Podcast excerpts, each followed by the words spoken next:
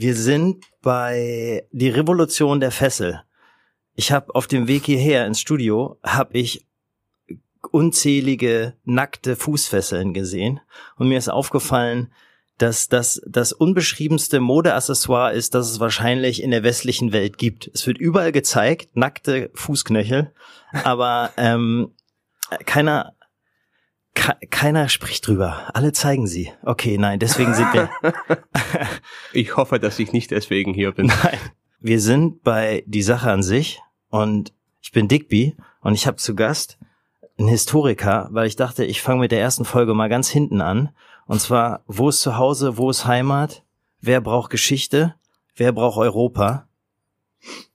Und mein, mein erster Gast ist Dr. Andrew Dodd. Und der hat einen Doktor in Geschichte. Ich habe keinen. also wollte ich mal ein paar Sachen wissen. Okay. Andrew, erste Frage. Und zwar, geht's dir gut? Ja, es geht mir ziemlich gut. Okay. Die Sonne scheint. Okay, das stimmt. Ich freue mich, dass du da bist. Erzähl mir doch mal, ist Europa am Arsch? ist ein bisschen gemein, ne, damit gleich zu starten, aber äh, wie geht's Europa? Wie geht's Europa? Also, ja, geschichtlich betrachtet vielleicht. Geschichtlich betrachtet, also Langzeit betrachtet, es geht Europa ziemlich gut, glaube ich. Ähm, also im Moment gerade eben, vielleicht nicht, aber Langzeit betrachtet geht's Europa ziemlich gut. Ähm, Frieden, Wohlstand, Reichtum, ja, also. Das stimmt wenn wir das in, in einem Zeitraum von ein paar Jahrhunderte beziehungsweise Jahrtausende betrachten, dann ja, es ist gar nicht so schlimm. Das ist, man, man glaubt das immer nicht, ne? Aber es sind nur die Wissenschaftler, die uns erklären, oder wenn sie denn die Chance dazu haben, äh, die uns erklären, nee, uns geht's gut, ist gar nicht so scheiße. Auch wenn andere Leute wie meine Eltern denken, ich mache den Fernseher nicht mehr an, ich gucke die Nachrichten nicht mehr, weil die Welt geht unter. Oder Freunde von uns sagen, ja, bald ist sowieso Weltkrieg, wir müssen auswandern. Okay, ähm, wir, vielleicht müssten wir erstmal sagen, was ja interessant ist, du bist selber nicht deutsch. Also für die Hörer, die... Wie man ganz bestimmt schon gehört hat, ich genau. bin kein Deutscher. Du bist Migrant, ne? Du ich bin, ich bin Migrant, ich bin ja ein, ein Geflüchteter. Das würde ich nicht sagen. In Kanada, in Kanada herrschen politische, keine politische Verfolgung und so weiter ja. und so fort. Aber ich bin, äh, ja. Ich bin Berliner mit Migrant Migrationshintergrund. Okay, also klar, wir wollen auch nicht uns lustig machen über Geflüchtete, aber du bist ja aus Kanada auf gewisse Art und Weise geflüchtet, weil du Lust hattest, lieber nach Europa zu kommen. Ja, das, das stimmt. Also das ist die kurze Version, aber das stimmt. Ja. Und seit wann bist du hier? Also in, in Deutschland seit August 2012, aber das ist eine weitere Frage. Mhm. In Europa mhm. seit 2008 oder 7, wenn man Schottland zu Europa mhm. zählt. Die, die Schotten schon eher als die Briten inzwischen, oder? Nee, das stimmt nicht, die zählen sich ja auch als. Also die, die, die Schotten und die Briten, ah. so, hm, das sind ja eine Sache, ein, ein Ding an sich. Äh, die Schotten und die Engländer, ja. das ist was anderes. Die Iren auch noch mal, ne? Und die, die haben eigentlich alle da oben auf, de, auf dem ganzen Inselkonglomerat haben die Probleme miteinander, ne? Aber du bist ja teils auch Schotte, ne? Du hast schottische mein, Wurzeln. Mein, mein Vater ist in, in Schottland groß geworden und ist ausgewandert, äh, also nicht groß geworden, ist ausgewandert mit zehn Jahren nach Kanada. Äh, warum? Weil Schottland nicht mehr. Ich meine, du kommst zurück. Dann hast du ein kurzes ja, Stückvisite gemacht? Mein, mein, mein Vater hat mich ausgelacht, als ich nach Schottland gezogen bin, dass innerhalb einer Generation bin ich zurückgekehrt. Also, dass er ist nach Schottland ausgewandert, aus Schottland ausgewandert ja. und ich zurückgewandert. Ähm, ja, also, das war der Mitte der 50er Jahren, dass der Familie meines Vaters nach Kanada ausgewandert ist. Und ich glaube, das ist halt eine ganz, das war halt eine ganz äh, klischee-mäßige Auswanderungsgeschichte, ja, aus einem eher ärmeren Teil Europas nach Nordamerika, ja, mhm. Land der Freiheit, der offenen Räumen und des möglichen Reichtums und ja. Aber geht man da nicht eher, wenn man nach Nordamerika geht, würde man nicht sich eher die USA schnappen, weil das die große Freiheit verspricht und Kanada, wie, wie ist das? Warum ist, warum geht man nach Kanada, wenn man die Freiheit will? Also ich meine, richtig gemacht, ne? Kanada ist wahrscheinlich friedlicher und ein bisschen liebevoller im Umgang miteinander könnte ich mir vorstellen. Man, also es wird nicht gleich geschossen. Also äh, ich kann diese Frage. Ich polarisieren, Entschuldigung. Ich kann, stört mich nicht. Ich kann diese Frage nur so theoretisch beantworten. Auch also ziemlich voreingenommen als Kanadier, obwohl ich versuche hier unvoreingenommen zu sein. Ähm, mhm. Also für meine Familie kann ich das nicht beantworten, aber ich würde davon ausgehen, dass es damit zu tun hat, dass Kanada immer noch Teil des britischen Commonwealths ist, mhm. dass äh, meine Familie hat ihre Wurzeln ähm, Damals ist mein Vater geboren, eigentlich in Neufundland, was jetzt ein Provinz Kanadas ist, mhm. aber damals noch eine Kronkolonie, der älteste Kolonie Großbritanniens war. Ähm, 49 ist es Kanada beigetreten, mhm. Neufundland. Ähm, also Bewegung innerhalb des Commonwealths war einfacher, ist kulturell vielleicht weniger, ich weiß nicht, was das Wort wäre, aufwendig. Ähm, ja, also Aha. Kanada ist historisch betrachtet ein britisch geprägtes Land, mhm. ähm, von der Kultur, von den politischen Strukturen und so mhm. weiter, von der Lebensweise, Weltanschauung ähm, und Amerika ist was natürlich, ja, Land of Opportunity und so weiter, mhm. aber ist was anderes. Okay, erklär mir kurz Commonwealth. Wealth? Wealth. TH. TH. Wealth, okay. Wealth bedeutet mhm. Reichtum. Ja. Oder so common ist gemein im Sinne mhm. von oft begegnet, mhm. beziehungsweise gemeinsam. Mhm. Wealth, ja, also Gemeinwohl. Mhm. Der britische Gemeinwohl. Und ähm, wie, was ist das Ansehen vom Common, was ist die Idee vom Commonwealth gewesen, wenn man nach Kanada gegangen ist? Also, und warum gehört das dazu? Also Kanada gehört dazu, weil das Commonwealth ist der quasi Nachfolger des britischen Weltreiches, mhm. äh, als der ganze Zeit des, der die Kolonialisierung mhm. vom ca. 60er, 70er mhm. ähm, ähm, passiert ist und vorbei war. Äh, 50er, 60er, 70er also, aus die, dem diese große Welle der Entkolonialisierung in, in Afrika, mhm. Ostasien und so weiter. Kanada ist das früher passiert natürlich. Kanada als, mhm. als Siedlerkolonie ähm, ist da 1867 mhm. unabhängig, teilweise unabhängig geworden mhm. und dann mit der Statute of Westminster in den 30er Jahren völlig 99 Prozent unabhängig geworden. Okay. Ähm, also Kanada ist halt seit seit ein paar Jahrhunderte Teil des äh, eng an Großbritannien verbunden, aber im Laufe der Zeit des 20. Jahrhunderts immer unabhängiger auch im Geist geworden. Aha. Ja. Die Briten haben sie gelassen. Wie, wieso haben die Briten? Ja, das, das, diese Frage, ich gebe diese Antwort immer, wenn man mich mhm. fragt, was ist der Unterschied zwischen Amis und Kanadier? Ja. Und ich sage immer, die Amis haben einen siebenjährigen Krieg oder achtjährigen ähm, Krieg ähm, gefochten und geführt gegen die Briten für eine Idee, für ein Ideal, blutigen Krieg, ein Weltkrieg zwar. Ähm, die Kanadier, 100 Jahre später, mhm haben sich was, zusammengeschlossen. Ist, sag ganz kurz, wann war der Krieg von den Amerikanern? Das redest du von 1776 dem ist das der bis 83, ja. Das, das, nee, das ist der Un Unabhängigkeitskrieg. Ach, der Unabhängigkeitskrieg.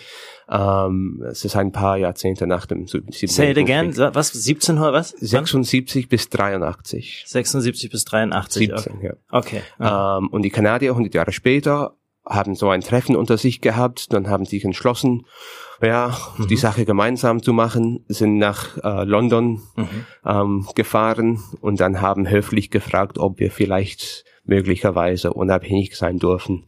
Und mhm. die Briten haben gesagt, ja, warum nicht? Und Aha. dann ist es passiert.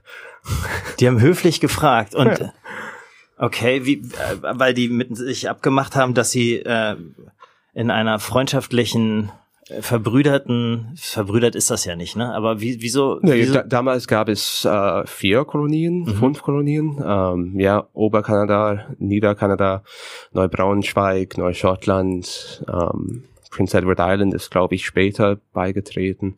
Uh, also die verschiedenen Kolonien von British North mhm. America haben sich zusammengeschlossen und sind aufgetreten als the Dominion of Canada. Aha, okay. Und ähm, nach wie, wie lange war, war das vorher unter britischer Herrschaft, bevor die Briten gesagt haben, ihr dürft? Äh, die, also das, im Laufe der Zeit ist das immer britischer geworden, weil in den Kriegen von, von Ludwig XIV. im 17. Mhm. Jahrhundert haben die Briten die ersten Stücke von das heutige Neuschottland und mhm. Neubraunschweig erobert, mhm.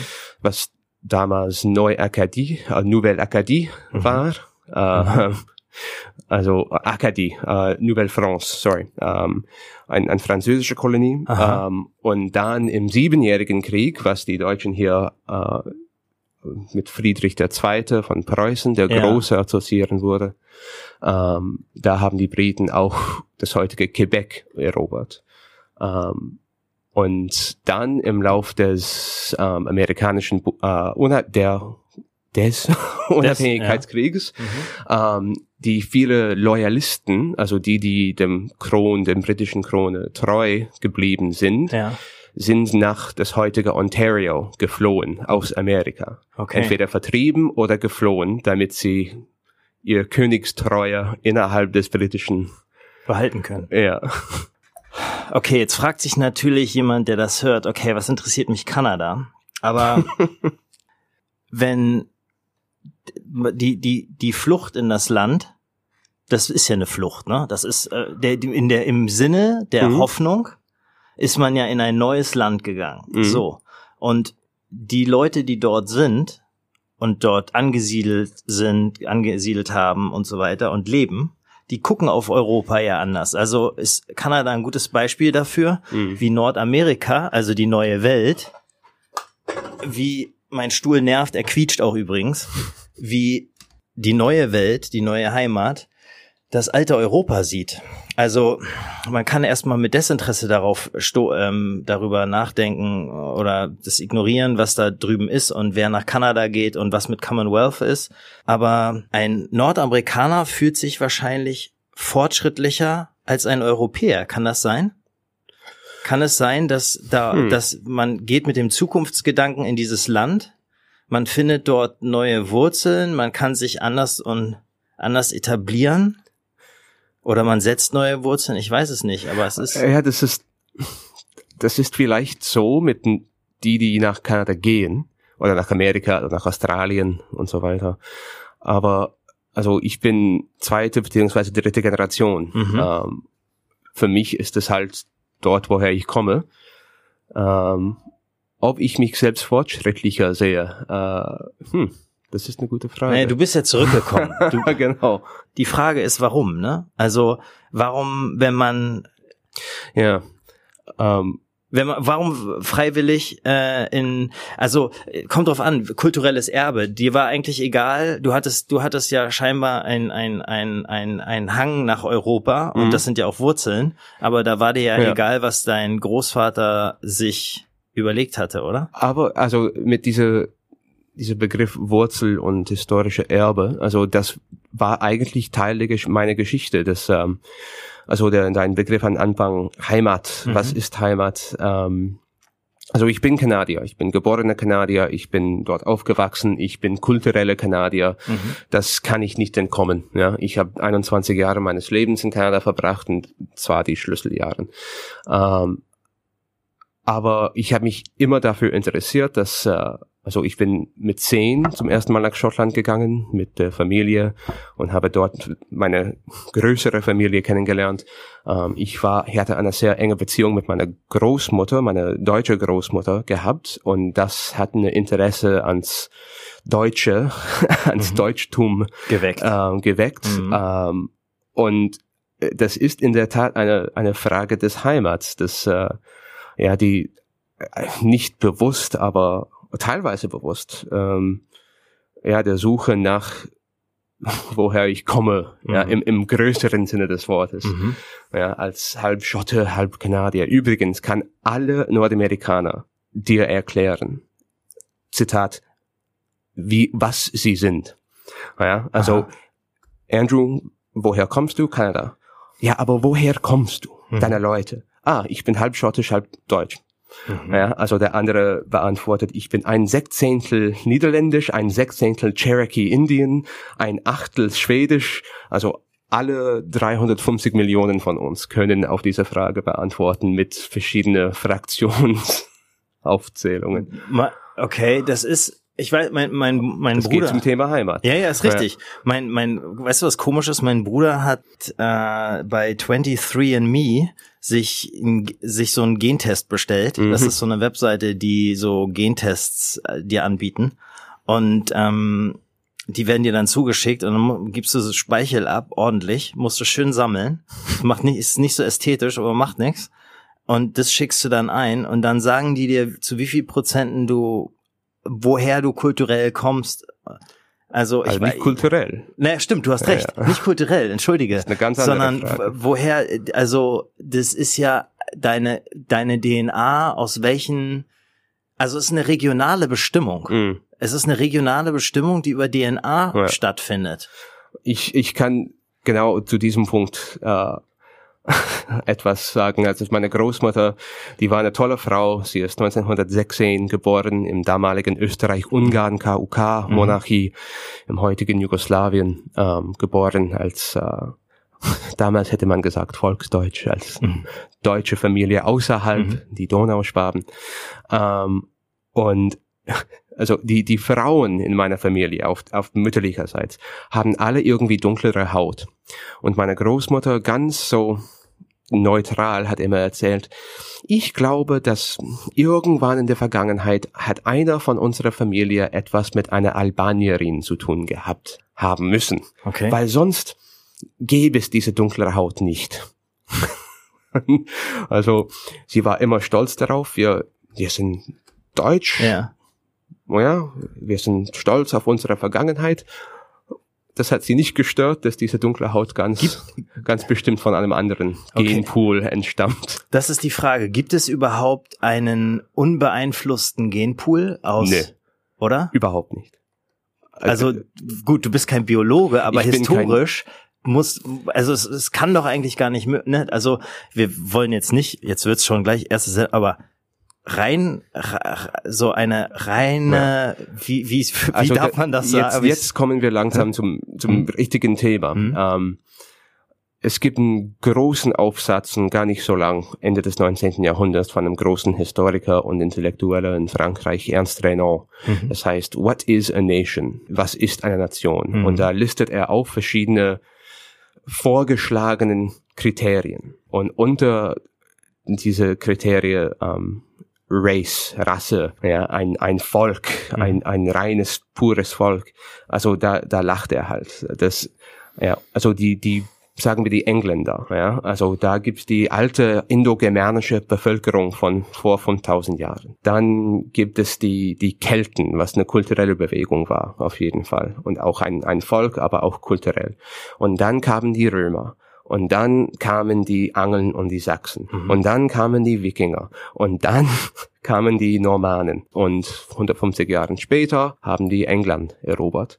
Also zum, zurück zum mhm. Punkt. Das heißt, die, wenn wir glauben irgendwie, dass heute die, die weiße Bevölkerung, wenn ich das ja. sagen darf, in ja, England, also mhm. die Engländer, ja. nicht die, die Bürger des englischen äh, Staates, sondern ja. ähm, dass sie, dass es irgendwie etwas rein Englisch gibt. Also das die alte Angelsächs, Angelsachsen. Also ja. das ist auch ein Irrtum. Die Deutschen auch. Also ja, also Deutschland ist, ist steht mitten in Europa. Wie viele Völkerwanderungen gab, gab es im Lauf der letzten zwei, dreitausend Jahren hier? Ja. Geschweige denn der letzten 200, 300, 400 Jahren. Also ist es ein Irrglaube, dass ein Mensch, also formulieren wir so, es ist ein, zwei, zwei Fragen. Erstens, es ist ein Irrglaube, dass ein Mensch aus einer, aus einem Land, aus einem, wie, wie nennt sich das, wenn er, er hat dann aus einer Nation, hm. aus einer Nation entsteht, die, die, und eine DNA hat, die nur, die nur, also die, es gibt ja eigentlich dann, ich, dürfen wir von Reinheit reden, ist die Frage. Ne? Also ich versuch's echt, aber die, die Sache ist ja folgendes. Und zwar, erstmal gibt es also keinen Menschen, der nur rein eine, eine DNA in sich besitzt, die, also man, die, er ist nur Pole, er ist 100% Pole. Also das kann gar nicht sein, weil Urfe also ich weiß zum Beispiel durch meinen Bruder, er ist zu 15 oder 20 Prozent hat er polnisches polnische DNA in mhm. sich. Also das muss man oder soll man so mathematisch statistisch betrachten, dass ähm, also im Lauf des 19. Jahrhunderts sind mhm. viele Polen nach Deutschland gekommen, mhm. besonders im Ruhrgebiet, mhm. ähm, natürlich Bergbau, Industrieaufbau ähm, als, als billige Arbeitskraft. Ähm, wenn fünf Prozent dieser Polen Kinder mit Deutschen mhm. gehabt haben, innerhalb, das sind, sagen wir, acht Generationen her. Also ich bin kein Mathematiker, aber ja, also das hat einen gewissen Effekt auf, der, auf die deutsche Bevölkerung. Das stimmt. Ja, also und jetzt stellen wir uns vor, vor 1200 Jahren ja. am Hof von Karl der Große, da kam ein Chineser und dieser Chineser, ja, hat die europäische Frauen sehr gemocht. Hatte drei Kinder mit denen, die überlebt haben bis ins Erwachsenenalter. Und alle von denen haben nur konservativ, sagen wir, zwei Kinder bis ins Erwachsenenalter. Das ist 1200 Jahren her. Konservativ nochmal vier Generationen pro Jahrhundert, mhm. könnten wir eigentlich fünf sagen. Ja, also das sind viele Generationen, das mhm. sind viele Kinder, die jetzt ein bisschen chinesisch sind. Aha. Und natürlich mit jeder Generation, wenn es keine weitere Chinesen in Europa gibt, mhm. ist es dünner und dünner. Aber halt ja, es ist halt so. Ne? Jetzt schauen wir Japan. Japan 400 Jahre lang, mhm. 300 Jahre lang war ein geschlossenes Land, mhm. hat keine Ausländer, Ausländer reingelassen. Ähm, und das heißt, dass die Japaner mit genetischen Testen ist bewiesen, dass sie ziemlich japanisch sind im Vergleich mhm. zu wie deutsch bin ich, wie deutsch bist du. Aber auch wenn eine, ein niederländischer Missionär vor 500 Jahren es geschafft hat, nach Japan zu gehen. Ja. Und was ja so war. ein paar Geschichten damals ja. hat. Ja. Ein ja. Love Stories. Äh, äh, mhm. Geschweige denn Mongolen, mhm. Manchus mhm. aus China mhm. und ja, Khmers aus Südostasien. Also es gibt immer die also eine Mischung äh, und das ist hochinteressant. Und damit will ich auch nicht sagen, das ist keine ja, das, wir sind alle gleich. Mhm. Na, es ist mhm. nicht so. Mhm. Aber es ist interessant halt, dass aber es gibt doch, wie, wie, was ich mir, also wir müssen zurück zu deinem, wie hieß der, Renault oder was du gesagt, der hat dieses Buch Ernst, geschrieben? Ernst Renault. Ernst Renault? Ein, ein Buchlein, ein, ja. ein, nicht, also ein Vortrag eigentlich, okay. was gefasst, Weil, gefasst worden ist. Also gleich darauf zurück, aber also, was mir halt dann einfällt ist, also ich weiß nicht, gibt es noch überhaupt ein Land auf der Welt, das kein Vielvölkerstaat ist? Und wenn es nur mehr als ein Volk besitzt, das ist das eine. Das zweite ist, was ich mich frage, gibt es ist, wie, wie kommt man überhaupt auf die Idee, dass eine Nation dann nur aus einem, wir, wir brauchen mal ein Wort dafür, was ist denn das, aus einem Ge Genpool entspringen soll? Ist das so? Weil Adolf hatte ja dann einen an der Marmel, wenn er, muss man ja mal, ich, ja. klar, müssen wir nicht drauf, aber ich, die, ich, ich lasse diese Name beiseite. Okay, ja. gut. Ja, aber die Frage ist ja, die Idee ist ja falsch. Also, Wissenschaftlich betrachtet ist ja Quatsch, scheinbar. Also, es gibt keinen Menschen, der nur zu 100 Prozent aus einer Nationalität besteht. Aber so weit muss, muss man nicht gehen. Also äh, gibt es ein Land auf der Welt, was kein Vielvölkerstaat ist? Ja. Äh, erstens muss man den Begriff ähm, definieren quasi. Ein, ein Volk, was ist denn ein Volk? Also in Kanada zum mhm. Beispiel, als, als Einwanderungsland seit dem Anfang, ähm, wie viele Völker gibt es in Kanada? Kann hm. man fragen. Ja, bin ich halb schottisch, halb deutscher oder bin ich Kanadier mit einer gewissen Herkunft, kulturell und genetisch? Mhm. Zitat, Zitat Ende. Deutschland, ja, also sind, äh, wie sagt man das, ähm, hyphenated Germans, äh, so Italian Americans, German Canadians, German Turks, Turks, Turkish Germans, Aha, also ja. Bindestrich Deutsche, so ja. könnten wir sagen sind sie ein anderes Volk. Und das ist der alte Unterschied zwischen äh, den alten griechisch-lateinischen Begriffen, was noch in der, in der Literatur verwendet wird, Demos und Ethnos. Ethnos, Ethnik, mhm. ethnisch. Mhm. Demos ist ein, ein politisches quasi Volk. Mhm. Also den, der Unterschied zwischen im deutschen Zusammenhang zwischen Deutsche und mhm. Bundesbürger. Ja, also ich kann zum Beispiel in anderthalb Jahren die deutsche Staatsbürgerschaft beantragen. Bin ich dann Deutscher? Das ist eine Frage. Bin ich dann Bundesbürger? Ganz bestimmt, hundertprozentig. Mhm. Ja, ich ja. bin genauso Bundesbürger wie du. Ja. Aber wie definiert man dann, ob ich Deutsch bin? Hm, das stimmt. Und das ist eine Frage. Würdest du dann hier mit einer, sagen wir mal, sie müsste nicht mal deutsch sein, würdest du hier eine Frau kennenlernen, die wäre nicht mal deutsch, aber sie wäre eingebürgert wie du?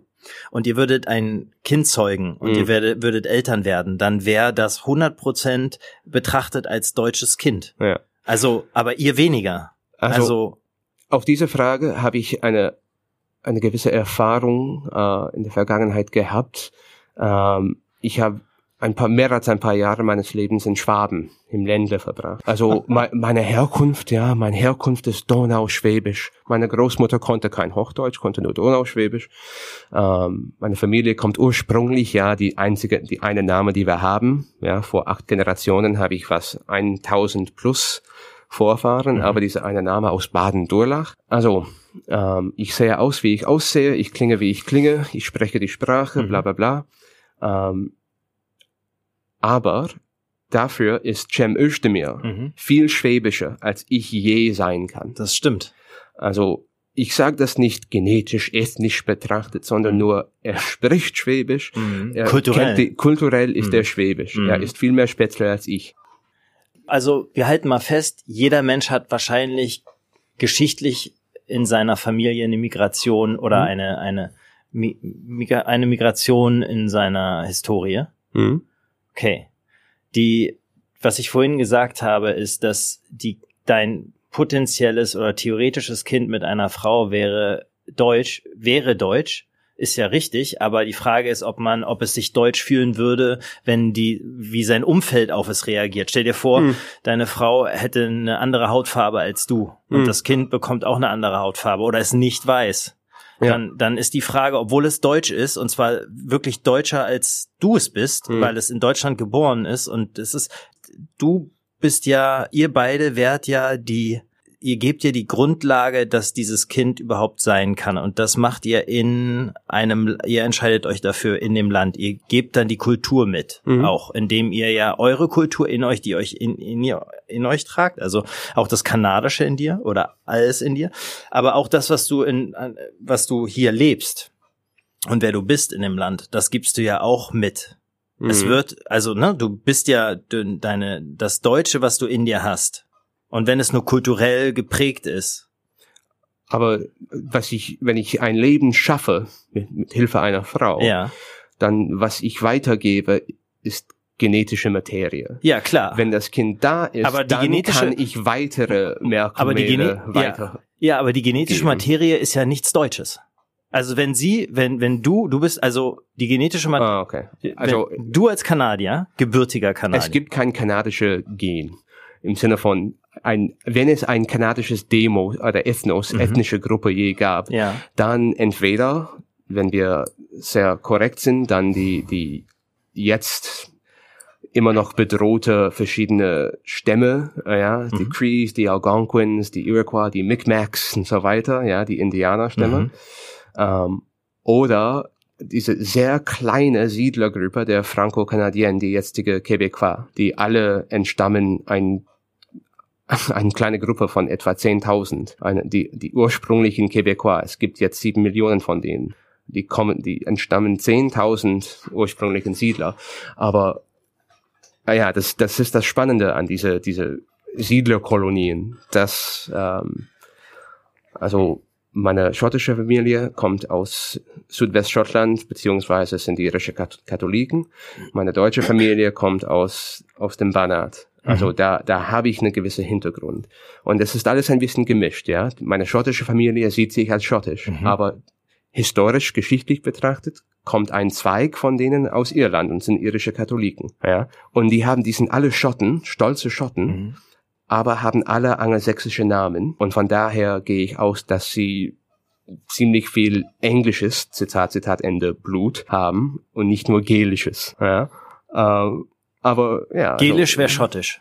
Also die alte mhm. Ureinwohner mhm. in einem gewissen oh, Sinne des okay. Wortes. Also ich, ich, weiß, was du meinst ähm, mit der Frage des, des Anderssein als Kind von zwei Ausländer. Ja. Aber, aber ich glaube, du hast, du hast den, den richtigen Idee, dass also wenn ich auf der Straße hier bin in Berlin, als, als Migrant, sieht man das nicht. Man sieht nicht, dass ich kein Es Deutscher sei denn, bin. du trägst einen Schottenrock.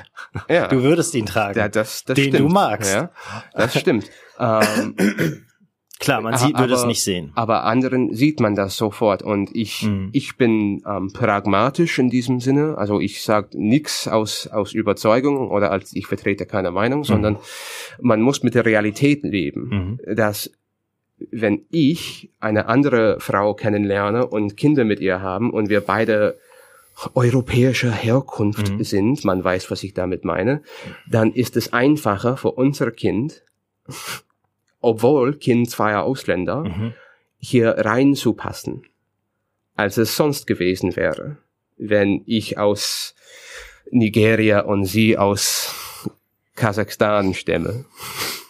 Warum? Weil du das, weil wir das Glück hätten, ähm, aus aus einer westlichen Welt zu kommen, oder weil wir den Vorteil hätten, den oder den diesen dieses diesen diesen den Fakt, dass wir he- hellhäutig sind, ist das Ja. die Also ob man das Glück benennen will oder nicht, Mhm. aber es ist eine Tatsache. also Glück Das- meine ich das- nicht das- als Glück, sondern Ja, den ja. Zufall meine Ja, ich damit. Aber Mhm. Deutschland ist, ob man das mag oder nicht, Deutschland ist ein Land mit einer Bevölkerung seit ein paar tausend Jahren mit helle Hautfarbe. Das ist ein Faktum. Und man kann diese Tatsache beklagen, dass wenn man ja dunklere Haut hier in Deutschland Mhm. hat, dann fällt man irgendwie auf. Natürlich ist das so. Wenn 90 Prozent der Bevölkerung hellhäutig ist, dann natürlich fällt man auf, wenn man ein in zehn ausmacht und dafür konzentriert sich in größere Städten und nicht auf dem Land und nicht in den Dörfern.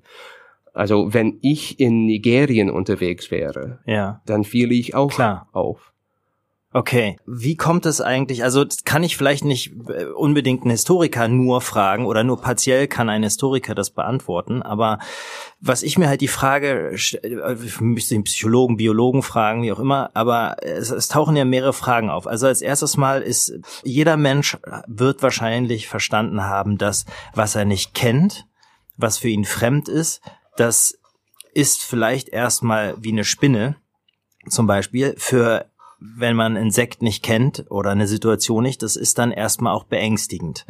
Ich verstehe aber nicht, warum es, also das darf ja auch dann natürlich eine Biologie sein, Überlebensinstinkt, F F Vorsicht vor Fremden, das kann ja alles sein. Aber was mich halt wundert ist, welchen gravierenden Faktor es gesellschaftlich und zwischenmenschlich hat und dass es 2020 fast sozusagen auf der auf dem Kalenderblatt sein muss, dass es einigermaßen in den letzten 20 Jahren sich zu einer Diskussion entwickelt hat, dass es, dass man versucht, es nicht mehr zu sehen, wenn ein Mensch anders aussieht. Also gut, die Diskussion wird es schon viel länger geben und es wird auch schon viel länger bestimmt die Idee geben, dass man ähm, mit, mit Fremden natürlich umgeht und zwar versucht, vertraut umzugehen oder Akzeptanz ohne Vorurteil. Aber es ist ja erst jetzt so, dass man, ich, ich empfinde das so, dass man erst jetzt einen Umgang hat, der eine, der, und es gibt ja also einen Umgang damit hat, ähm, der, der diese Barrieren oder diese Grenzen oder diese, diese Aufspaltung ähm, zusammenfügen will, der das, der das, äh, es gibt ein, ich weiß nicht, es ist so, also ich meine, es gibt immer noch die Klassifizierung, ne? Es gibt immer noch äh, ein zweite Klasse Mensch denken, ähm, ich weiß das aus Amerika, ich ähm, und ich glaube, ich habe das Gefühl, dass es das immer noch, dass das im, vielleicht ist das auch im Mensch verankert, aber die Frage ist, wie wie wie kommt das, wenn äh, wie kommt es, dass wir ein Problem mit Migration haben, obwohl wir alle in uns nicht aus einer Nation entstehen oder diese Nation ein ein Konglomerat aus anderen Kulturen ist. Also ob, Warte ganz kurz, das, das, du, wir können, ich versuch's äh, so, also das ist das eine, das zwei, also die Nation und wieso das Konzept, von, ich verstehe das Konzept von Nation im Sinne von, ich möchte in Italien nicht ähm, schwäbische wie heißen die Dinger? Nudeln? Wie heißen die Schwäbisch? Spätzle. Spätzle essen, sondern ich will in Italien italienische Pasta essen. Also das ist eine regionale Abgrenzung. Beim, e- wenn ich in Italien bin, will ich echtes italienische Hm. Feeling haben. Aber und das ist das, was mich irritiert. Mich irritiert also genau das. Das verstehe ich in der Abgrenzung. Ich möchte auch nicht, dass ich durch eine Straße laufe und es keine Tante Emma leben und kleine Einzelhändler mehr gibt, sondern nur noch ein Saturn, ein Aldi, ein Mediamarkt, ein DM, ein Rossmann und so weiter. Und alles ist so vereinheitlicht und jedes Land sieht gleich aus. Wäre furchtbar. Ah. Fände ich furchtbar. Ich möchte in Schweden Schweden treffen. Aber trotzdem möchte ich, dass in Schweden jeder, der dorthin geht, auch sich wohlfühlt, weißt du, Hm. dass, dass er, dass er, also es muss doch, und dazwischen gibt es ja eine Diskrepanz zwischen der Abgrenzung und dem Willkommensein. Also ich kann, ich bleibe beim historischen äh, Analyse beziehungsweise Bitte. Erklärung. Ähm, erstens, also erst zwei Punkte. Mhm. Erstens, du hast gerade eine Liste von ähm, Ketten, ja, die überall in Deutschland zu finden sind. Ja. Interessant daran ist, ist äh, DM gibt es in Brit Großbritannien nicht. Rossmann gibt es dort nicht. Ja, Deichmann Schuhe gibt es dort nicht. Das stimmt. Und so weiter und so. Ja. Also das ist jetzt deutsche Marken. ja, das, du Ja, hast in, recht. in Großbritannien, vielleicht wissen ein paar Menschen das, findet man überall diese verdammten Pret-à-manger. Ja, diese so, wo man alte Croissants für zwei Pfund kaufen kann. okay. Ja, die sind überall zu finden. Ja, und Next ist überall Kleidung kaufen. Okay. Und das sind britische Ketten.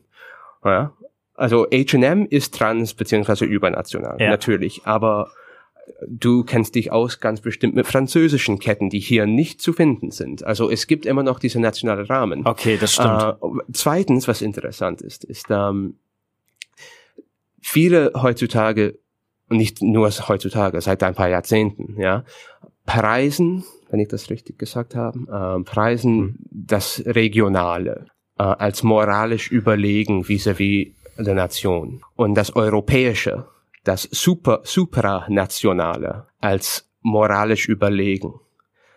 Was ist der Unterschied? Also, also wenn ich das logisch weiterführe, könnte Ja. ich sagen, dass das, das stadtmäßig, das äh, Kreisebene viel besser ist als das Regionale. Ja, also der Baden-Württemberg ist besser als Deutschland und der Rems-Mühr-Kreis ist viel besser als Baden-Württemberg. Ja, und der, der, der Stadt Weiblingen ist Ja. umso besser. ja. Ja, also warum, also objektiv, ja, Ja. betrachtet, ist das Regionaler besser als das Nationale. Und man könnte jetzt sagen, weil das Nationale, wir haben gesehen in der Geschichte, was das angestiftet hat, bla Ja. bla bla. Also Langzeitgeschichte. Ich Ja. gehe weit zurück. Ähm, ich will das heutige nicht antasten. Ähm, wenn man das alte, alte Buchlein von Tacitus, ähm, Germania, aufschlägt, Mhm. ähm, im ersten Jahrhundert, Anfang des ersten Jahrhunderts oder Ende des ersten, Ende des ersten, Anfang des zweiten geschrieben. Ein römischer Geschichtsschreiber. Dann beschreibt er die, die Stämme, die germanischen Stämme, die jenseits des Rheines leben. Mhm. Und da erwähnt er die Hermanduri, die Cherusci, die Ingveonen und so weiter Mhm. und so weiter. Äh, die Cherusci vielleicht kennt man aus der Cherusker. Stamm, ja, woher Arminius, ja, Her Herman the German, Mhm. ja. Okay, die, die Cherusci zum Beispiel, wenn ich das richtig erinnert, äh, äh, mer- gemerkt habe, ähm, ein paar hundert, hundert Jahre später treffen wir sie als die Thuringi, ja, Thüringen, die Thüringer. Ähm, viele der, der südwestlichen Stämmen haben sich zusammengeschlossen und tauchen wieder auf ein paar hundert Jahre später als die Alemanen, ja, Allemande, Mhm. die Allmenschen, ja.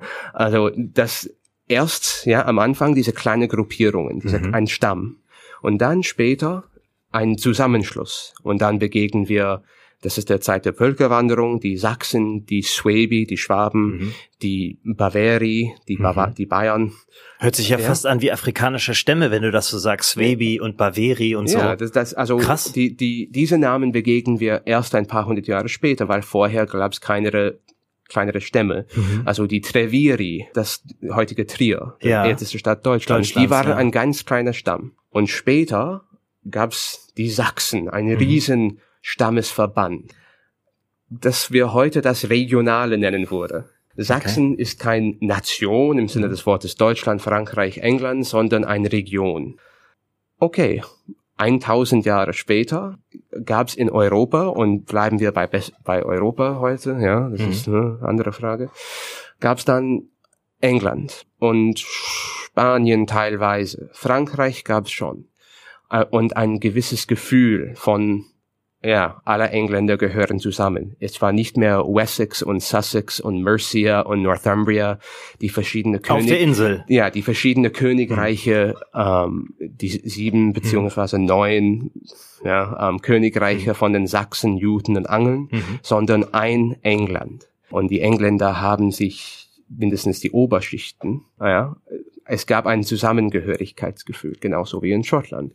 In Deutschland gibt, gab es mindestens, und es ist genauso für die meisten Menschen so, so gewesen, ja, wenn nicht ein Zusammengehörigkeitsgefühl, mindestens eine Idee von, es gibt ein England, es gibt ein Frankreich, mhm. es gibt ein Deutschland. Deutschland, wie wir wissen, ist nur Mitte, Ende des 19. Jahrhunderts als Staatswesen geschafft worden. Also ja, aber die Idee von Deutschland gab es schon länger, aber die meisten Menschen fühlten sich damals ganz bestimmt mehr als Badner, Bayer, Preußen, Hessen, Berliner und manchmal ist das immer noch der Fall. Äh, aber warum ist es besser, sich als Bayer zu identifizieren, als Deutscher oder als Europäer? Oder umgekehrt? Ja, woran liegt das? Wie kommt das, dass man wo kommt das, weißt du das? Wo gibt es das, also das äh, Regionale, die, die, ganz kurz, ich muss eine Sache sagen. Also, ähm, ich wurde konfrontiert mit der Frage nach dem Stolz. Und ich bin ja immer, muss Folgendes zu mir wissen. Und zwar, ähm, ich habe russische, französische, deutsche Wurzeln und äh, russischerseits keine schöne Begegnung mit den Nazis gehabt in meiner Familie. Da gab es viel Elend. Das muss man so sagen.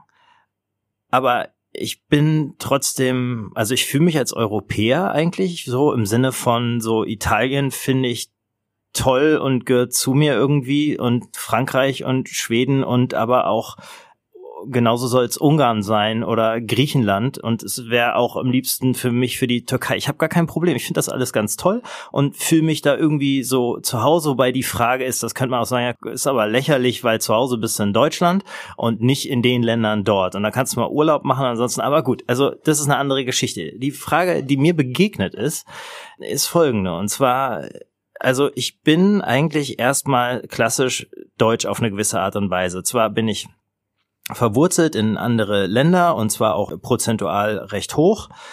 Aber trotzdem bin ich ja hier aufgewachsen und dann fühlt man sich ja auch recht deutsch. So, und konfrontiert wurde ich mit der Frage nach dem Stolz in einem. Und die Frage für einen Deutschen, wenn es nicht nach Fleiß geht, worauf er stolz ist, ist irgendwie eine kritische Frage, wie mit der Nationalität und dem Stolz auf seine eigene Nation. ich will auf Folgendes hinaus ich habe das Gefühl, also streitbare, der, die, die streitbare, des, der streitbare Punkt ist, ist Stolz etwas, was nur durch Leistung passiert oder ist Stolz, kann man stolz auch sein, wenn es nicht, wenn, wenn es nicht auf Leistung besteht. Beispiel, ich habe das Gefühl, dass Amerikaner stolz sind, Amerikaner zu sein. Hm? Also ein Nord, ein, ein, ein, ein US-Amerikaner ist proud to be an American. Das ist keine. At least I know I'm free. Das ist ja ganz kurz. Wir halten mal fest zum Thema Stolz. Das ist keine Leistung. Da er hat diese Leistung. Genau. Dieser Amerikaner, der stolz darauf ist, Amerikaner zu sein, hat keine ist Eigenleistung. Also wo ist seine Eigenleistung, außer dass er einen Teil des Amerikanertums ausmacht, indem Aha. er fleißig für die Freiheit und Demokratie kämpft, einsteht, patriotistisch, äh, mhm. äh, patriotisch ist und auch fleißig arbeitet und der Gesellschaft was dabei fügt. Aber Macht das die Aussage? Ist man, sagt er das deswegen oder sagt er das deswegen wegen seinen Urvätern, der Geschichte und der Idee von dem Land? Also ich würde sagen, er sowohl als auch. Aber zweitens würde ich noch eine Frage aufwerfen, mhm. ähm, die du vielleicht beantworten willst oder nicht.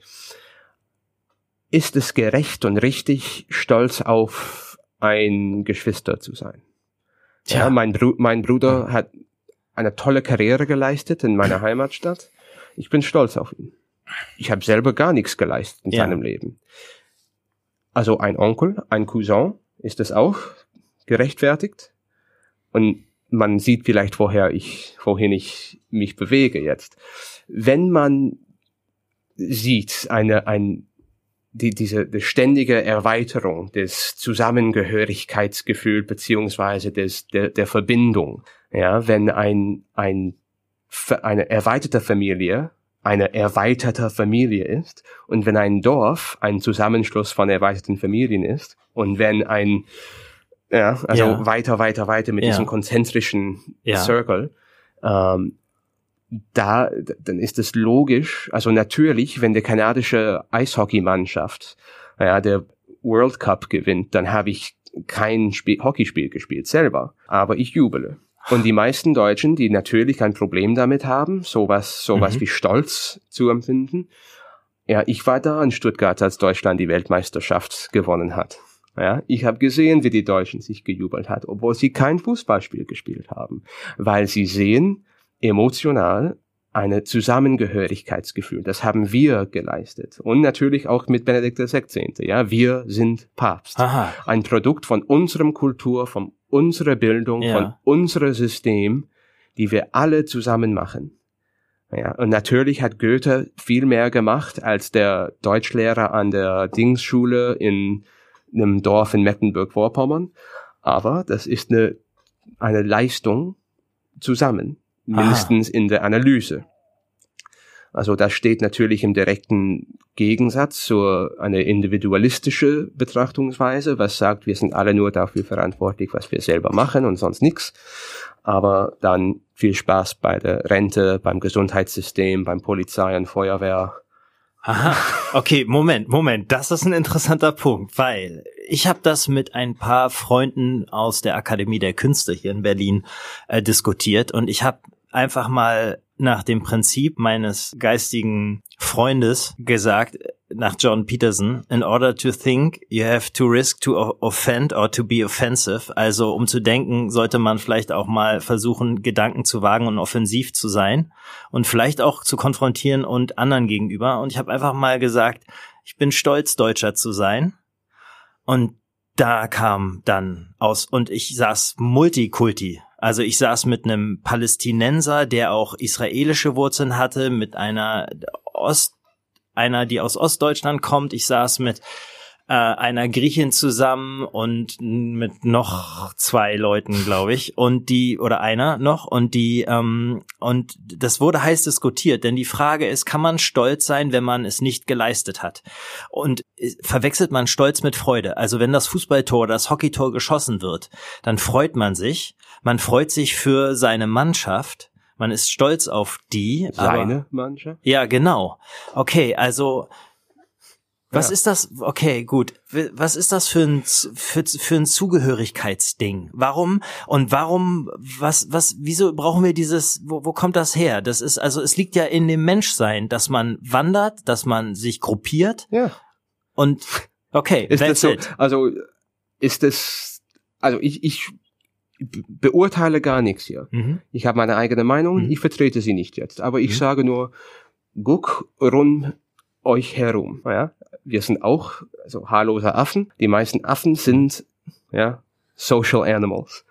Sie formen Gruppen, gehören in Gruppen. Ja. Manchmal formen sie größere Gruppen aus einem Zusammenschluss von zwei Gruppen. Manchmal teilen sie sich in zwei Gruppen. Aber ja, also wir sind keine Einzeltiere. Und natürlich, ja, wenn ich der Wahl hätte zwischen meinem Bruder und du, ja. es tut mir leid, ja. aber Game over. Ja. okay. Und die, wenn ich der Wahl hätte zwischen dir ja. und jemanden, den ich nicht kenne, tut mir leid, Gunther. Max Mustermann. Ja. Okay, also klar, das heißt, ein System, ein gesellschaftliches funktioniert nicht, wenn man kulturell sich nicht zugehörig gefühl, fühlt. Und darin liegt Stolz. Ich habe mal kurz geguckt, Wikipedia, mal gucken, was hier steht. Also Stolz ich bin jetzt erstmal auf Wikipedia, Gefühl einer großen Zufriedenheit mit sich selbst oder anderen. Und dann steht hier Stolz, Stolt gleich prächtig oder stattlich ist das Gefühl einer großen Zufriedenheit mit sich selbst oder anderen, einer Hochachtung seiner selbst, sei es der eigenen Person, sei es in ihrem Zusammenhang mit einem hochgeachteten beziehungsweise verehrten Ganzen. Der Stolz ist die Freude, die der Gewissheit entspringt, etwas Besonderes, erkennen, Anerkennenswertes oder Zukunftsträchtiges geleistet zu haben. Dabei kann der Maßstab, aus dem sich diese Gewissheit ableitet, sowohl inhaltlich eines eigenen differenzierten Wertehorizonts herausgebildet als auch gesellschaftlich tradiert sein. Im ersten Fall fühlt man sich bestätigt und in seiner Weltanschauung bestärkt. Ich bin stolz auf mich zum Beispiel. Im anderen Fall sonnt man sich in der gesellschaftlichen Anerkennung. Ich bin stolz, etwas für meine Stadt geleistet zu haben. Okay, so.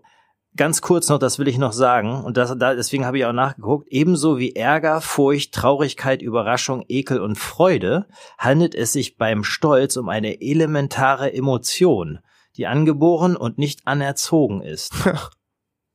also, wir halten mal fest bis hierher, weil lesen könnt ihr alle selber. Stolz ist also erstmal ein Gefühl und gehört zu den Grundemotionen wie Ärger, Furcht, Trauer, Überraschung, Ekel, Freude und ist angeboren.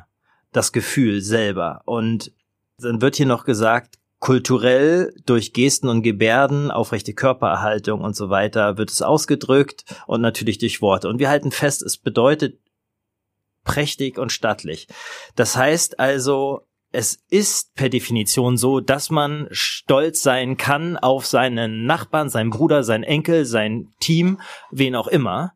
Und man kann auch stolz sein auf seine Nation, ohne dafür was beigetragen. Du kannst also ein popliger 17-jähriger Amerikaner sein, noch nichts geleistet haben für deine hm. Gesellschaft, außer dass du fleißig zur Schule gegangen bist und Mami stolz machst und trotzdem proud to be an American. Also da muss ich, muss ich, ja, muss ich antworten mit, ein Unterschied zwischen man kann und man soll. Ich glaube, wir diskutieren hier, ob man soll oder nicht. Mhm. Also das ist ein Thema, was ich eigentlich, ja, also ich bin Pragmatiker, wie schon vorher mhm. gesagt. ja, niemand fragt, ob ob man macht das. Mhm. Natürlich machen wir das. Es macht alle acht Milliarden von uns. Und ich glaube, von daher ist die Frage beantwortet. Wenn man meint, man kann acht Milliarden Menschen umerziehen, mhm. Ja, im Sinne der Okay, aber, aber du also, lebst in einem Land, das ein Problem mit Stolz hat. Wer? Du lebst in einem Land, das, Deutschland. Ja, du lebst in einem Land, das ein Problem. Ein, ein negatives Problem. Ein negatives. Und das ist Sache der Deutschen, glaube ich. Und das ist geschichtlich natürlich zu verstehen. Dass, also, wenn ein Amerika, Amerikaner sagt, I'm proud to be an American, natürlich lachen wir alle, denken an Cowboys, George W. Bush, hm. der, der immer während der Kriege der, der Amis seit mhm. 11., 9., 9., 11. Ähm, ah klar, aber man aber, denkt auch mit den Cowboys an die Indianer und an die Kolonialisierung. Ja, aber ne? das ist genau diese eine mhm. eine gewisse Besessenheit. Äh, natürlich, das sind alle gültige Punkte und problematische Punkte und auch Punkte, die alle Völker, Nationen, Stämmen, alle Menschen der Welt haben solche Geschichten. Ähm, ja, also das soll nicht mit nur einer Gruppe oder einer Gruppen bestimmte Gruppe äh, mhm. äh, in Verbindung gebracht werden. Ähm, aber zum Beispiel die Amis, ja, also sie haben auch ein System sich entwickelt, was ein demokratisches Zusammenleben für 250 Jahre ermöglicht hat. Was mhm. jetzt nicht so toll aussieht, ja. aber ist immerhin eine sehr stabile System gewesen, was eine, eine, eine friedliche Regierung und Zusammenleben für 300 Millionen Menschen ermöglicht. Die Deutschen zum Beispiel.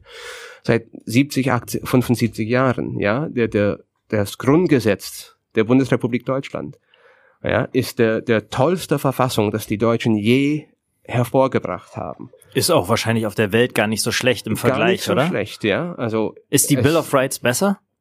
Das ist ein Teil der amerikanischen Verfassung. Verfassung. Das sind hinzugefügt worden. Mhm. Ähm, die erste, was 14 Amendments, äh, Hinzufügung. Also die erste 20 Artikel des Grundgesetzes sind als, als praktische Moralphilosophie hervorragend. Ja. Manche mag ich nicht so, manche mag ich sehr, mhm. aber als, als angewandte, so mhm. applied moral philosophy, mhm. ist das schon was. Und, und wenn man ein Bundesbürger auf der, auf der Straße sagen würde, mhm. ein Deutscher oho, auf mhm. der Straße sagen würde, ich bin stolz aufs Grundgesetz, ja, kämen dann die ganzen Berliner Menschen und schreien nach, ja, man darf nicht stolz darauf, Deutsch sein. Ja, man meint in Deutschland, dass Stolz mhm. auf Zugehörigkeit zu einer Nation natürlich gen Nazi führt. Und das ist eine deutsche Krankheit nicht. Okay, halt, wie hast du es gesagt, dass das gen, gen Nazi, du meinst Richtung, ja, gen, gen, ja. gen, okay. Also das heißt, das wollte ich dich nämlich fragen. Bedeutet das, dass du als Kanadier denkst, ja, ihr Deutschen dürft auch stolz darauf sein, Deutsche zu sein? Würdest du das sagen oder kannst du das, ist das? Yes. Okay. So. Also ich sage das nicht, weil ich hier wohne und lebe, mhm. weil ich deutsche Geschichte, ja. Also und auch nicht, weil du weißt bist. Äh, die die Menschen aus Ghana mhm. dürfen stolz sein, dass sie in einem der demokratischsten Länder Afrikas wohnen, was ziemlich stabil regiert wird und was auch demokratisch regiert wird, was ökonomisch, wirtschaftlich betrachtet ein, ein Success Story für Afrika ist. Welches Land? Uganda? Ghana. Ghana, ja. Ja, also mhm. sie dürfen auch stolz sein. Oder mhm. man, sie könnten auch sagen, ich bin stolz aufs Mali-Imperium des 15. Jahrhunderts in Westafrika. Mhm. Ja, wenn sie das wollen, genauso wie ein Deutscher sein kann. Ja, also ich habe immer der, der Figur vom Kaiser Friedrich II. Äh, aus Deutschland bewundert. Und wenn man sagen will, ja, der war ein fortschrittlicher Mensch im 13. Mhm. Jahrhundert, ich mhm. bin stolz, mhm. okay, das ist ein bisschen komisch, aber fair mhm. enough. Also ich, ich finde es traurig, weil ich deutsche Geschichte studiert habe und nicht mhm. oh ja, diese nicht diese zwölf Jahren. Mhm. Ja, ausdrücklich will ich betonen. Mhm. Ich habe nicht diese zwölf Jahre studiert. Aha. Und ich finde es fast Natürlich ist es so eine Riesenfragezeichen, wie ist das passiert. Und die Geschichtsschreibung hat im Laufe der letzten 40, 50 Jahren ziemlich viele Antworten darauf, auf diese Frage gebracht. Ja, also es ist kein großes Mystery. Ähm, es ist ein Riesenunglück und gewesen auch. Aber es ist furchtbar, 2000, 1500 Jahren deutsche Geschichte oder ja, also 1200 Jahren, ja. was weiß ich, ähm, auf diese zwölf Jahren zu reduzieren. Und das, das macht ja irgendwie, also du hast vorher mhm. gefragt, vor, vor einer Weile gefragt, mhm. ähm, nicht gefragt, sondern erwähnt die Eindrücke eines Ausländers mhm. in Deutschland. Äh, und ich kann mich sehr gut daran erinnern, als ich 21, 22 war, war ich Austauschstudent in Heidelberg. Und einerseits, ich habe das, dasselbe, denselben, dasselbe Gespräch mehrmals gehabt, wo ein ein Kommilitone ja, äh, in der Kneipe mir gesagt hat, äh, ja, also es ist schade, dass ihr, ihr, ja, ihr Amis, ja. ich als Kanadier, dass ihr Amis immer über den Krieg reden wollen. Ja, es geht immer um Nazis und Hitler und Krieg. Ist das so? Okay. Ja. Und ja. ich habe darauf einmal, einmal war ich, war ich ähm, klug genug und gescheit genug, das sofort zu beantworten. Also wir reden seit einer halben Stunde und du hast es erwähnt, nicht ich. Ja, also ich, ich war nie der, der Hitler und ja, der Godwin's Law, ja, der, ja. der Hitler und Nazis erwähnt hat. Es war immer die. Und nach fünf Minuten, nach zehn Minuten kam immer so, ja, diese Erwähnung. Und oh, have you been to a concentration camp? Mhm. Hast du eine KZ besucht? Und ich dachte immer, ja, also ich will selber das nicht diskutieren. Aber es ist immer von jetzt, euch erwähnt ja, worden. Und jetzt hast du es wieder an der Backe auch noch. Okay, also es ist, äh, okay, also äh, jedenfalls, du, aber man muss ja festhalten, okay, wir kommen auch gleich zurück, weil ich würde gern zurück zur, zu der Idee der Nation überhaupt und ähm, auch äh, zur Heimat und zu Hause. Ähm, und Stolz ist vielleicht auch, muss man auch philosophisch dann sich angucken. Aber ähm, es ist halt interessant, dass ich ja damit konfrontiert werde, wenn ich in diesem Land aufwachse, worauf ich stolz sein darf und worauf nicht. Hm. Und das haben andere Länder ja nicht. Also ich meine, ich kann hm. mir nicht einfach, also wenn ich mir meine, wenn ich mir meine Flagge, meine, meine Landesflagge auf die, die Fahne, auf die Schulter tätowieren lassen würde, würde hm. das für andere erstmal aussehen, äh, könnte ich ja Nazi sein. Ich habe hm. auch noch kurz rasierte Haare und wenn ich dann jetzt keinen Hipsterbart oder ein Vollbart tragen würde, sondern äh, glatt rasiert wäre und ähm, gescheit irgendwie angezogen wäre und nicht irgendwie im Hip-Hop-Hoodie, dann wäre wirklich die Frage, äh, so ein Wifebeater anhaben, Unterhemd, sondern würde man erstmal das Vorurteil. Wenn ein, ja. wenn ein Russe seine Fahne auf der Schulter tätowiert hätte, dann würde man denken, ey, der ist Russe und zwar volles Blut. Aber das heißt nicht, dass er ein Rassist ist oder dass er Russland ja, okay, Beispiel. Ja, okay, gut, dann ist das okay. Vielleicht war das ein schlechtes Beispiel von mir. Aber die Russen sind stolz auf ihr Land. So, genau, das meine ich. Die sind stolz auf ihr Land. Und das da soll ja auch jedes Land sein. Und die Frage, okay, gut, also. Ob sie sein sollen oder nicht. Also das, das kann man selber entscheiden. Wenn man der Meinung ist, das finde ich moralisch nicht in Ordnung, okay, fair enough. Aber es wird weiterhin existieren, ob, egal ob man das mag oder nicht. Also das heißt, ob man stolz auf seine Nation sein kann, äh, zu klären geht nicht, weil wir reden ja von einem nationalen Problem. Wir reden ja von einem Problem, das mehrere Millionen Menschen vielleicht haben oder zumindest ist es mhm. nicht in, vielleicht nicht indoktriniert, aber es ist geschichtlich auf jeden Fall so getrimmt, dass man das mit Vorsicht beachten soll. Und irgendwie ist da ja auf eine gewisse Art und Weise empfinde ich so. Ich finde mhm. so, dass ich mit Stolz, da haben die Leute in, in, im Land ein bisschen Stock im Arsch. Es hm. ist das Problem, dass man nicht sagen kann, ja, ich bin stolz, Deutscher zu sein, wir haben eine tolle Kultur, wir sind das Land der Dichter und Denker. Also ich reduziere mich auch nicht auf diese zwölf Jahre.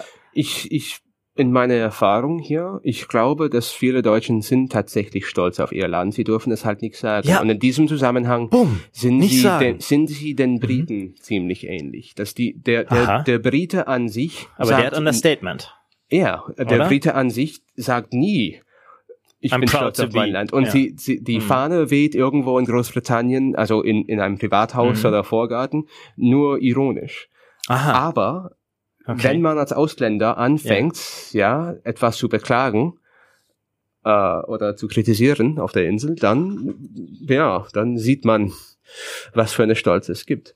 Ähm, aber die meisten Deutschen, in meiner Erfahrung, das ist nur anekdotische mhm. ähm, Beweise mhm. quasi, ähm, das haben dieser Stolz hat zu tun mit dieser andere Tugenden, ja, der, der, was auch klischeemäßig sind, aber auch sind klischeemäßig, sie stimmen zu einem gewissen Grad. Diese, mhm.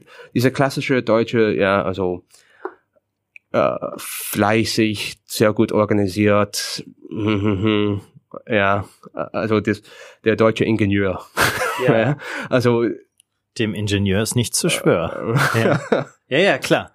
Also und übrigens, Deutschland ist nicht die einzige Land auf der Welt ähm, mit mit einer schweren Geschichte. Also als Kanadier natürlich haben wir drei, ja. vier Jahre damit verbracht äh, in Geschichtsunterricht über was den Indianern passiert ist in der kanadischen Geschichte ähm, und auch der sehr spezifischen Fällen. Ähm, und natürlich die Geschichte mit der, mit dem deutschen Hintergrund. Das ist auch eine lange Diskussion. Ja, also warum es so heftig ist, hat mhm. damit zu tun, dass es man könnte es lang diskutieren, einmalig mhm. in der Geschichte oder nicht, aber eine sehr große Sache war. Ähm, aber Deutschland ist nicht das einzige Land. Was hast du? Kanada hat das. Äh, also wie, wie viele Indianer gibt's noch in Kanada heute? Das stimmt. Wie viele in Amerika? Wie viele in Mexiko? Ja, das stimmt. Also ja. und nicht nur wegen wegen ähm, Pest und so, sondern auch absichtlich gemacht auch mhm. worden. Ähm, und Deutschland ist mindestens Vorreiter, wie, wie so oft im Sache Vergangenheitsbewältigung.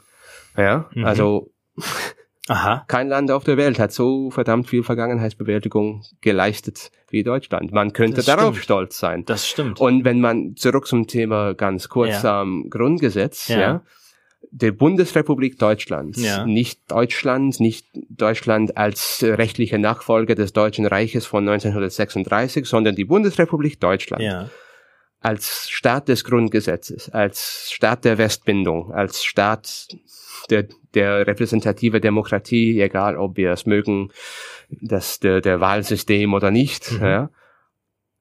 Also die, die die deutsche Nationalcode, Zitat, Zitat Ende, Nationalschutz kritisieren, sollten eigentlich theoretisch das jetzige Deutschland zujubeln. Es sei denn, sie haben Probleme mit der kapitalistischen Ordnung und NATO und so weiter, aber das ist auch ein ganz anderes Thema.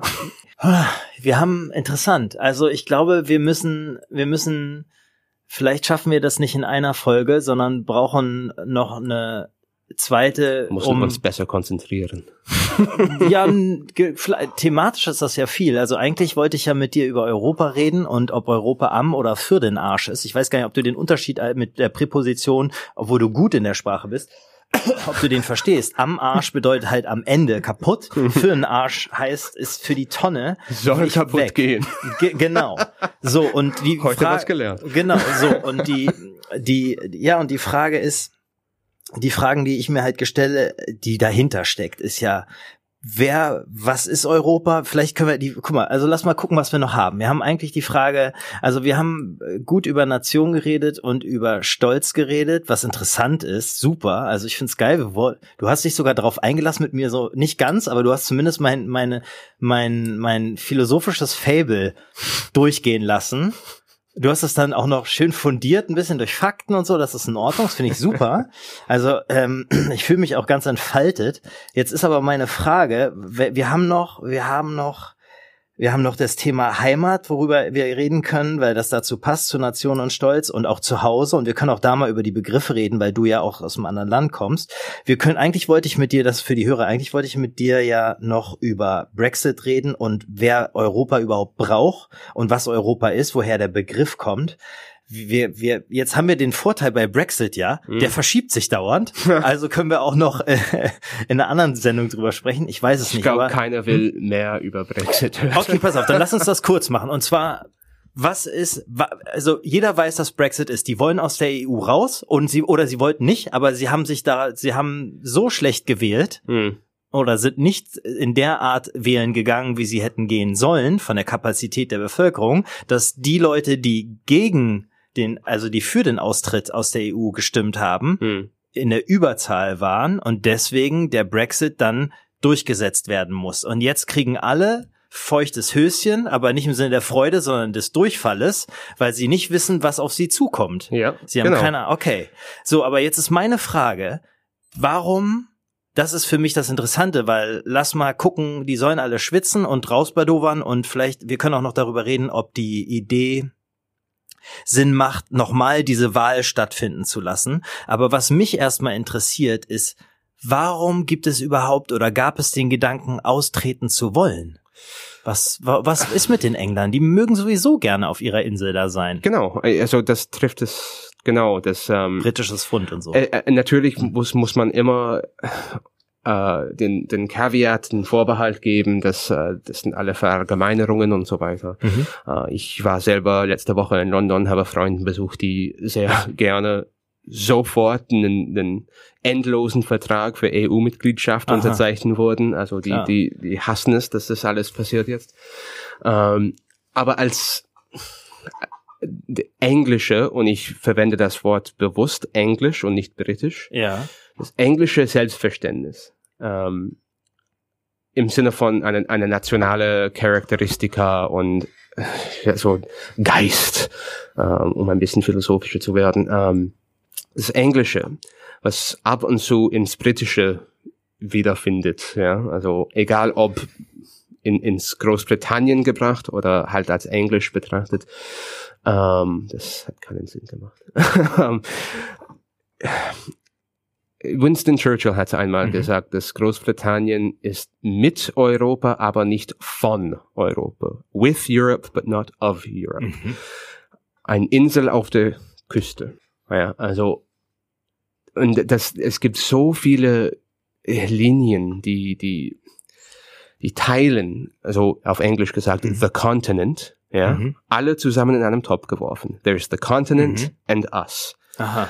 Ja, also Continental Thinkers, Aber was Continental ist, Philosophy. Was ist, wie kommt es, wie kommt es, dass die da drüben sagen, wir haben eh schon, also guck mal, was mir einfällt als als studierter, aber trotzdem dann dover Journalist und ähm, ähm, was mir einfällt, ist als erstes, die Schweiz und Großbritannien sind die beiden in der EU, hm. die sich. Die Schweiz ist nicht in der EU. Genau. Die, ja. oder in, also in Europa, Aha. sagen wir es so. Aha. Danke. Richtig. Also äh, die in Europa sich ein bisschen separieren. Und so ist es richtig. Die Schweiz ist nicht in der EU, gehört aber ziemlich stark dazu, alleine ja. durch den Handel und auch den Geldhandel vielleicht. Dann auch alleine, dass es ja wahrscheinlich, was sind das vier Segmente? Es gibt die italienische Schweiz, die französische Schweiz, die deutsche Schweiz. Romansch. Reto-Romansch. Graubünden. Graubünden, okay. Äh, Reto-Romanisch. Romansch. Romansch. Ja. Was sprechen die da? Wie, wie nennt sich das? Das ist genauso wie Italienisch und Portugiesisch und Spanisch Aha. so eine, eine Tochtersprachen von Lateinisch sind, ist es auch eine Tochtersprache, aber mit nur ein paar Zehntausend Sprecher. Okay, lass uns darauf zurück. Und Großbritannien gibt es. So, das in der EU so ein bisschen, obwohl, nee, es ist noch oben in Skandinavien. Norwegen ist Norwegen, kein Mitglied. Aber nur von der Währungs- und nee, von, ne, von, von der, der, Union. Sie mhm. haben ihre besondere Status. Mhm äh, sind Teil der European Free Trade Area, genau mit Island und jemand an und Schweiz und jemand sonst. Aber sie wollten ihre eigene Fisheries Policy haben und von Aha. daher sind sie alleine geblieben. Und die Briten haben sich überlegt, sie möchten gerne auch wieder in diesen Status. Manche wollen hm. das, manche nicht, manche haben keine Ahnung, manche mhm. wollen ganz raus, das ist das ganze Problem. Ähm, und das, das Problem mit Volksentscheid ja. ist ein, ein Volksentscheid, eine Frage und als Kanadier, Kanada hat viel Erfahrung damit wegen der Quebec-Frage. Die Frage mit einem Volksentscheid muss eine ganz klare Frage sein. Ja, damit, mhm. damit der Mensch das verstehen kann. Ja, also damit ja oder Max, nein. Damit Frage. Max Mustermann das mhm, verstehen mhm. kann. Nicht nur ja oder nein, mhm. sondern auch mit klarer Sprache mhm. und nicht mit juristischen Feinheiten. Ähm, also was würden Sie bevorzugen? Mhm. Ja, Kanada 2,0 Vertrag, mhm. Norway, mhm. Norway Plus Vertrag, mhm. gemeinsamer Markt plus bla bla bla Vertrag. Mhm. Also, mhm. hä? Also selbst Politikwissenschaftler verstehen diese Frage nicht. Ähm, und auch, also zu der Frage, also dieser dieser Vergleich. Großbritannien und der Schweiz. Äh, es kommt ein weiterer interessanter Punkt, vielleicht als letzter Punkt ähm, dazu, aber die Schweiz ist aus historischen Gründen unabhängig mhm. geblieben. Mhm. Ja, ähm, aus verständlichen historischen Gründen. Mhm. Die Schweiz wollten sich raushalten mhm. aus der ganze Tumulte rund um sich herum und waren natürlich berühmte Söldner im Hochrenaissance, mhm. aber waren selber nicht Teil, ja, wollten nicht Teil der ganzen Kram sein. Okay. Die Briten auf der Insel wollten ihre eigene Sache widmen. Ja also ihr Weltreichaufbau. Okay, ähm, aber sind auch kulturell sind ziemlich anders äh, als ihr hier. Mhm. Als, als, also ich als Kanadier mhm. bin ziemlich britisch geprägt mhm. im, im Sinne von Empirizismus, diese, mhm. ja, diese, diese angelsächsische Gedankenweise. Mhm. Ähm, und sie wären ganz froh gewesen, wenn der EU eine europäische Gemeinschaft mit gemeinsamen Markt geblieben wären. Das ist, was Margaret Thatcher gewollt hat, das ist, wofür sie gekämpft hat. Das Für gemeinsamen dass, Markt. Dass es eine riesengroße Freihandelszone ist.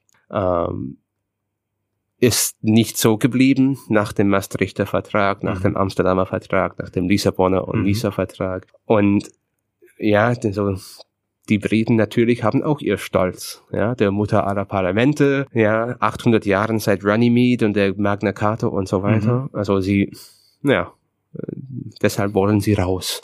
Ja, das Back off Brussels. Wir machen unsere eigenen Fehler. Die, die Idee liegt ja nicht am Handel, oder? Es liegt ja nicht daran, dass sie, äh, anders als Thatcher, sagen, wir wollen jetzt weg von den, also der, der Austritt würde ja einen Nachteil im Handel bedeuten, mhm. oder nicht? Das Für kann Sie, ja, ja kurzfristig ganz bestimmt, langfristig höchstwahrscheinlich. Das und woran liegt das? Weißt du das? Weil die Europäische Union hat alle Handelsverträge seit der Eintritt Aha. verhandelt und jetzt haben sie von insgesamt 300 etwa 10 davon verabschiedet im Sinne von ja, also wenn alle europäischen Verträge jetzt wegfallen, Handelsverträge, ja. die Großbritannien Teil davon ist, ja. jetzt haben sie von den 200, 310 neue Verträge unterzeichnet. Okay. Großbritannien. Ja, also 10. vor zwei Tagen hat der Aha. Handelsminister Liam Fox, glaube ich, ja, also verkündet, hey, wir haben einen neuen Handelsvertrag mit Vietnam. Na toll. Jetzt muss man sagen, wir lachen, weil die Frage ist, was braucht der Brite aus Vietnam? Und umgekehrt. Und umgekehrt, genau. Was braucht der? Klar, also wo billige Shrimps. Richtig. Was produziert denn überhaupt Großbritannien? Finanzprodukte, ja gut. Okay, andere Frage. So, also lass uns lass uns ganz kurz, weil wir haben jetzt noch so gute fünf Minuten. Ähm, Vielleicht müssen wir über die Frage, weil wir jetzt über Nationen geredet haben und Stolz und so weiter. Also Brexit langweilt mich auch. Mm. Brexit langweilt wahrscheinlich jeden. ähm, und trotzdem ist aber, könnte man schon sagen, das ist spannend. Ich finde toll, dass wie, wie die alle wie aufgescheuchte Hühner durch die Gegend laufen, weil die nicht wissen, was auf sie zukommt. Mm, ja. Aber das ist das einzig Spannende, dass man auch mal merkt, äh, oh, ja. wie, wie, dass man keine Ahnung hat, was passiert und dass es nicht in der Geschichte bisher ja. bekannt ist. Ja. Wir, wir haben über eine Menge nicht geredet. Wir haben nicht darüber geredet, was Geschichte eigentlich kann, voraussagen kann und so weiter. Nicht. Wir müssen ernsthaft darüber nachdenken, ob wir, wer braucht Europa und wenn ja, wie viele? ob wir, ob wir das, ob wir da nicht eine Fortsetzung machen. Ich habe eigentlich meine nächsten beiden Gäste schon, aber da können wir ja gucken. Ich weiß nicht, ob wir schlauer geworden sind. Wissen wir, wir wissen nicht wirklich, was eine Nation eine Nation sein lassen will, oder? Weil dazu gehört ja und wir haben nicht über Migration gesprochen, dabei sitze ich ja hier mit einem Migranten. Also wir haben wenig darüber geredet. Ich glaube zu, zu diesem Thema Nation und das hat auch mit der mit der Diskussion ähm, wegen Brexit, ähm, in die, die Kommentar wegen äh, Großbritannien und Schweiz, so ein, ein paar also Parting Comments, letzte Kommentar.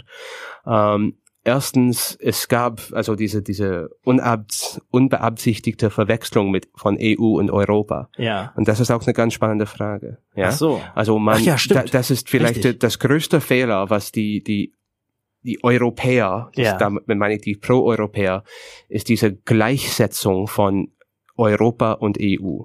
Ja, also ge gehört X zu Europa. Also Weißrussland ist natürlich Teil der europäisch, der Teil Europas. Klar. Ja, also Moldo Moldowen, ja, ja. natürlich, Vatikanstaat, ja. natürlich, die Schweiz, Moldawien, natürlich. Ja. ja, die Schweiz hat eine Schlüsselrolle in manchen Teile der Geschichte gespielt. Du redest von ähm, dem kontinentalen und dem kulturellen oder historischen. Aber das sind mhm. alle andere Kriterien. Mhm. Also wenn man definiert Europa als, als die Europäische Union, damit meine ich, ja. als Wertegemeinschaft, welche ja. Werte dann? Und nur Wertegemeinschaft, weil Kanada ein tolles Mitglied wäre.